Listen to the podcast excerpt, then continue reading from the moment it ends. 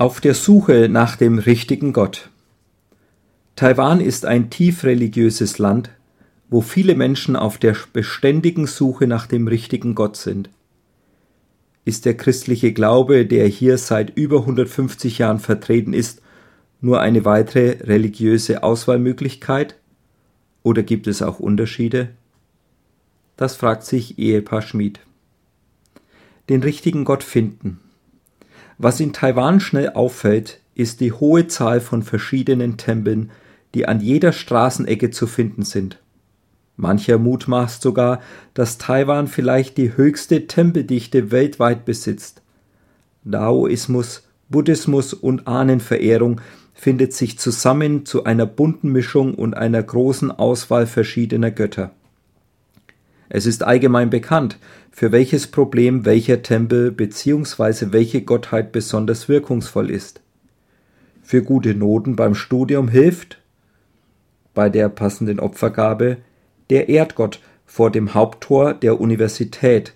Bei geschäftlichen Angelegenheiten sollte man sich aber eher an den Gott des Reichtums wenden. Und wenn es um Liebesangelegenheiten geht, ist da auch der Gott der Ehe und Liebe. Dies alles spiegelt wider, dass in dem technologisch hochentwickelten Land die Menschen beständig auf der Suche nach dem richtigen Glauben und dem richtigen Gott sind, um ihr Leben zu bewältigen. Der Gott, der sucht. Ist der christliche Glaube einfach nur eine Zugabe in der taiwanesischen Götterwelt, eine weitere Auswahlmöglichkeit zur Lebensbewältigung? Der jüdisch-christliche Glaube stellt sich in der Bibel als Suchender vor. Gott sucht uns Menschen. Er will mit uns zusammen sein und uns helfen, das Leben zu bewältigen. Nicht wir Menschen müssen uns den passenden Gott suchen und die Türen der verschiedenen Tempel abklopfen, um das beste Resultat zu erzielen. Es ist Jesus, der verspricht, siehe, ich stehe vor der Tür und klopfe an.